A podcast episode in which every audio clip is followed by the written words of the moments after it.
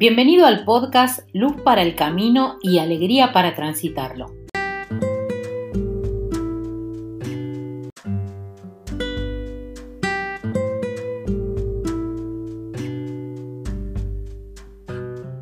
Nuestro podcast de hoy se llama Concéntrate en el trigo y no en la cizaña. Está relacionado a la parábola de Jesús que conocemos como la parábola del trigo y la cizaña. Y justamente tiene que ver con esto, con esta tendencia natural que tenemos los seres humanos de concentrarnos en lo malo, de siempre ver el vaso medio vacío en vez de verlo medio lleno. Esta actitud nos preocupa, nos desenfoca, nos entretiene y hace que perdamos tiempo, fuerzas y recursos.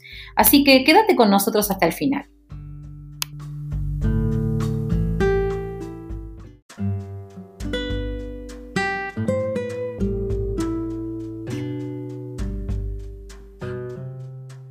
Mateo capítulo 13 encontramos las parábolas del reino. Son siete y tres están relacionadas a todo lo que tiene que ver con la agricultura, la semilla, el sembrador y los suelos. Jesús enseñaba por parábolas y del versículo 1 al 3 leemos que aquel día salió Jesús de la casa y se sentó junto al mar y se le puso mucha gente al lado y entrando entonces él en la barca, se sentó y toda la gente estaba en la playa y les habló por muchas parábolas. Jesús a veces usaba un barco como púlpito y en esta ocasión les enseñó con parábolas. Parábola significa lanzar al lado de. Es una historia lanzada al lado de una verdad y tiene dos ventajas sobre los oyentes. Primero sobre la memoria es mucho más fácil recordar historias.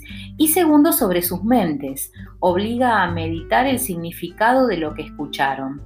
Las parábolas enseñan un punto principal o principio con historias simples. En, esta, en este podcast vamos a hablar de la parábola del trigo y la cizaña, también conocida como la parábola de la mala hierba.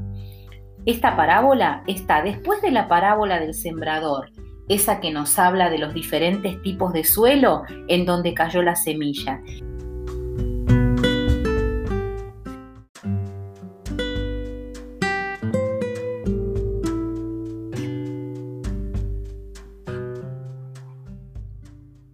Refirió otra parábola diciendo, el reino de los cielos es semejante a un hombre que sembró buena semilla en su campo, pero mientras dormían los hombres vino su enemigo y sembró cizaña entre el trigo y se fue.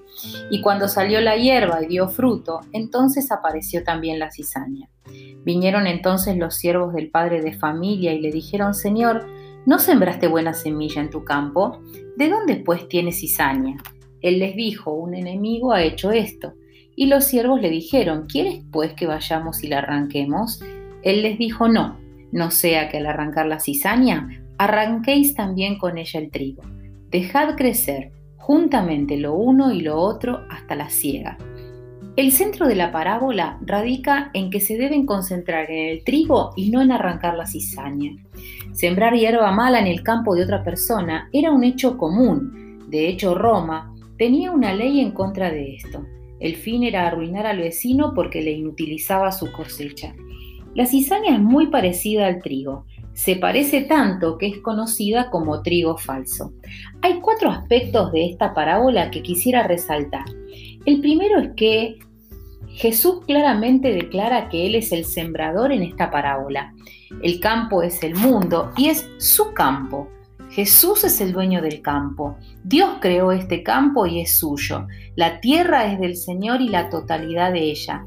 Cuando predicamos el Evangelio, cuando llevamos la influencia del Evangelio a este mundo, no estamos quitándole algo que le pertenece al diablo ni intentamos forzar el sistema, ni estamos haciendo algo bajo una influencia equivocada, sino que lo hacemos bajo la autoridad del legítimo dueño, Dios intentamos hacer algo en la autoridad que nos da el dueño legítimo. Esto cambia nuestro enfoque totalmente. Entonces, al juez no le va a importar recibir críticas por colgar los diez mandamientos en la pared, a la maestra de la escuela no le va a importar hablar del Señor y de su diseño de hombre y mujer, y al médico no le va a importar defender el derecho a la vida y negarse a hacer un aborto. Cambia totalmente nuestro enfoque cuando entendemos que actuamos bajo la influencia del dueño de este mundo y vamos por lo que es legítimamente suyo. Este es su campo. Satanás es el invasor que a través del engaño ganó terreno en este mundo y un día será expulsado para siempre. El sembrador que siembra la buena semilla es el Hijo del Hombre. Este es el título que el Señor utilizó para referirse a sí mismo. Este nombre identifica a Jesús en su humanidad como el encarnado, la perfección de todo lo que el hombre pueda hacer. Habla de él como el segundo Adán, el representante sin pecado de la raza humana. La segunda cosa es que en la parábola primera, la de las semillas, el tema era el suelo y sembrar semillas. Pero él está hablando de una cosa diferente, está hablando de sembrar personas. Hay un cambio. El sembrador que siembra semillas ahora está sembrando personas porque dice el versículo 38, la buena semilla son los hijos del reino. El rey trae un cambio a este mundo, a la sociedad, al sembrar personas. La influencia de Dios en el mundo caído viene a través del pueblo de Dios. Cuando los hijos de Dios vivimos vidas santas, hacemos buenas obras, entonces el reino de Dios avanza. Cuando hay una necesidad, el Señor confía en sus obreros esa área particular de su campo o siembra un hijo del reino.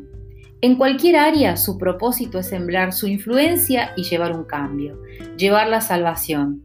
Los hijos de Dios somos plantados en este mundo para llevar fruto para el reino y por eso Dios nos planta en algún lugar determinado de la sociedad. Dios planta personas en lugares clave para hacer eso. Fíjate en el deporte, cuántos jugadores de fútbol, le dan la gloria a Dios.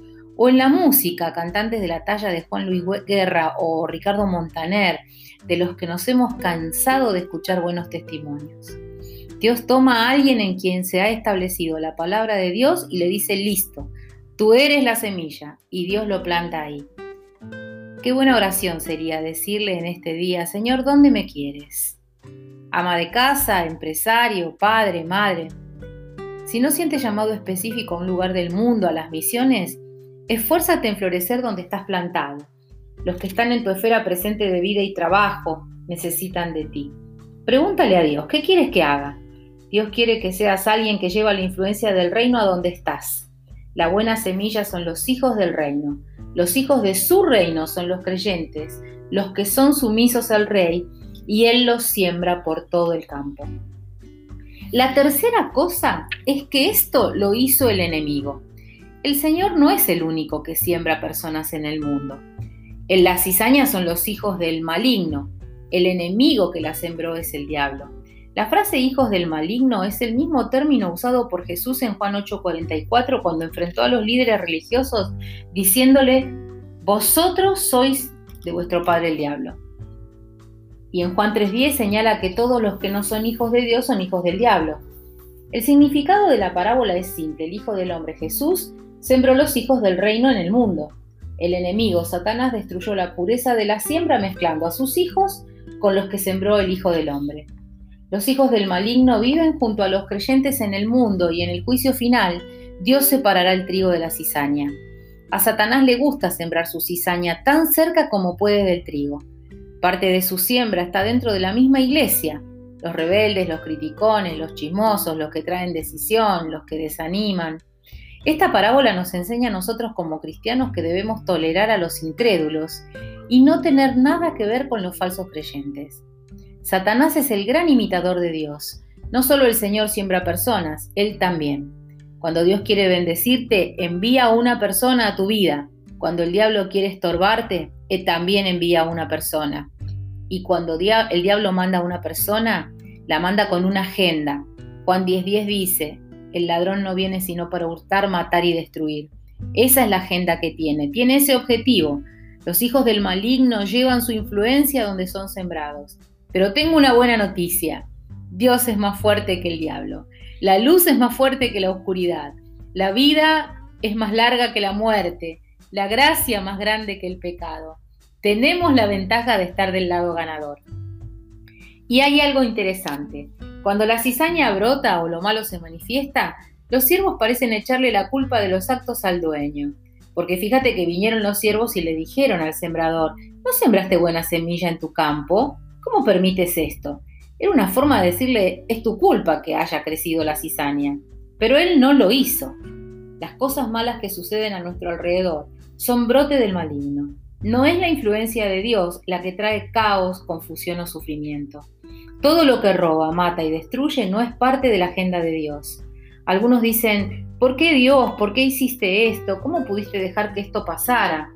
Los hijos del maligno hacen los deseos de su padre. Eso no lo hizo Dios. Muchos culpan a Dios de las cosas malas que pasan. Jesús claramente dijo que esta obra es del maligno y de sus hijos. Nuestro Dios es un Dios bueno. El versículo 25 dice, el enemigo se fue, desapareció de la escena escondido entre las sombras. Al diablo le encanta permanecer anónimo y hacer que las personas culpen a Dios, especialmente cuando las personas piensan que Dios no existe. Vivimos en un mundo caído y nuestro adversario es el diablo. Tenemos un enemigo y cuanto más pronto nos demos cuenta, mejor vamos a estar.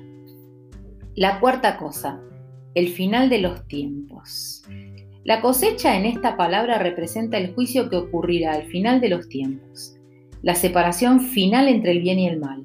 Los ángeles de Dios quitarán a los rebeldes y los justos disfrutarán una eternidad gloriosa con Dios. ¿Por qué esperar? ¿Por qué no dejar a los siervos que quiten la cizaña? La cizaña o trigo falso al principio es indistinguible del brote de trigo. Solo en la etapa final se diferencia. Los siervos querían arrancarla, pero algo del trigo real se podría perder en el proceso. Un hijo de Dios que lucha con debilidad o con pecado puede ser confundido con el trigo falso.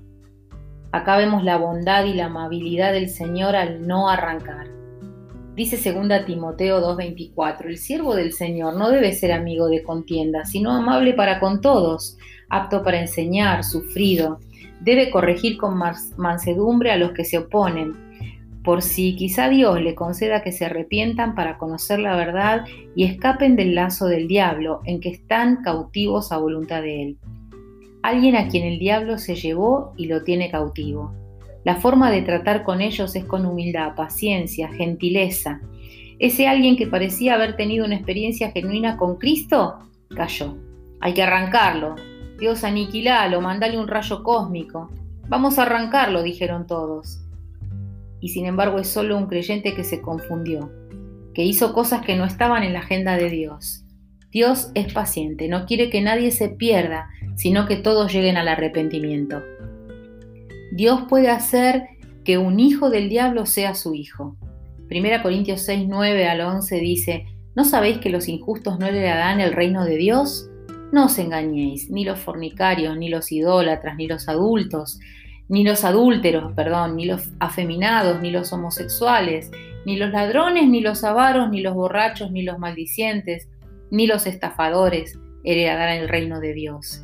Y esto erais algunos de vosotros, pero ya, me encanta ese, pero ya, habéis sido lavados, ya habéis sido santificados, ya habéis sido justificados en el nombre del Señor Jesús y por el Espíritu de nuestro Dios.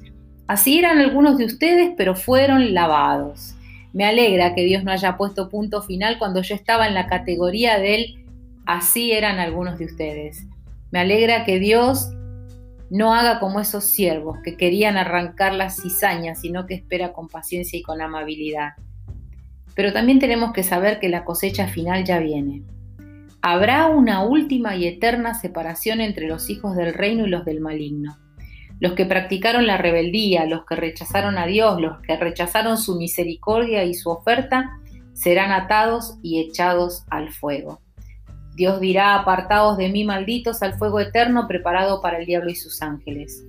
Los que siguen a Dios en esta tierra lo seguirán en la eternidad. Los que siguen al diablo también lo seguirán en la eternidad. Los que no recogen con él desparraman. Los que no están conmigo están en contra, dice el Señor. No hay un punto medio. En Apocalipsis 20 leemos, y el el diablo que los engañaba fue lanzado en el lago de fuego y azufre y vi un trono blanco y al que estaba sentado en él, de delante del cual huyeron la tierra y el cielo y no se halló ningún lugar para ellos. Al lago de fuego. No hay escape, mi querido amigo. Si no quieres una relación con Dios por cortos 70 años en la tierra, no vas a querer una relación con Él por toda la eternidad. Dios vino en la forma de Jesús y el Creador se sacrificó por su creación. Es más de lo que el corazón humano puede resistir amor inconmensurable, amor insondable, tal amor el amor de Dios. Él hizo un camino para que tengamos relación con Él. Pero un día la puerta se va a cerrar como se cerró la puerta del arca de Noé. Y ya no hubo oportunidad. Noé predicó 100 años mientras construía el arca. Les, les pedía que se arrepientan. Todavía la puerta está abierta. Algunos siguen en la categoría de así eran ustedes. Necesitan ser lavados. Dios quiere que todo, todo, todo tu ser lo alabe y lo adore. Él no quiere una parte de ti, te quiere a ti por entero. Quiero terminar este, estos pensamientos diciéndote que en el campo de la vida hay bondad y maldad. La presencia de la cizaña no es una sorpresa. Existen siervos impacientes que quisieran anticipar el juicio de Dios, pero este no debe anticiparse y no es revelado a los hombres porque los hombres no sabemos juzgar. No debemos arrancar la cizaña ni esperar que viva según los principios espirituales del reino de los cielos, los cuales le están velados y no los pueden entender porque se disciernen solo espiritualmente y ellos no se encuentran espiritualmente aptos, están muertos. Lo que sí debemos hacer es predicar en contra de sus pecados y enseñar el Evangelio, además de vivir como ejemplos de justicia. En el tiempo de Jesús estaban los fariseos, también estaban los eseños del Qumran, y el mismo Juan el Bautista predicó el que viene detrás de mí tiene una horquilla en su mano. Jesús presenta una visión totalmente contraria a todos estos. Él no se separa de los pecadores, sino que camina con ellos. En su círculo de doce seguidores tiene un Pedro que lo niega tres veces y un Judas que lo traiciona. Y por no hablar, y no, habla, por no hablar de un Tomás que no cree. Cuida el trigo y no pierdas la paz por la cizaña. El sembrador, cuando ve aparecer la cizaña en medio del trigo, encuentra la manera de que la palabra se encarne en una situación concreta y dé frutos de nueva vida. El creyente debe aprender a mirar la realidad del campo de la vida con ojos de esperanza. Nuestra fe es desafiada a ver el trigo crecer en medio de la cizaña. La iglesia tiene que aprender a acompañar y no a arrancar. Debemos aprender el arte del acompañamiento, no del aislamiento. Dios no prueba, no aprueba ningún intento de deshacerse de los que no creen. Nuestra misión no es el juicio. No somos llamados a administrar justicia. Somos enviados como embajadores de Cristo, portadores de su misericordia y de su gracia. Somos puestos por el Señor en el mundo, plantados aquí para llevar fruto.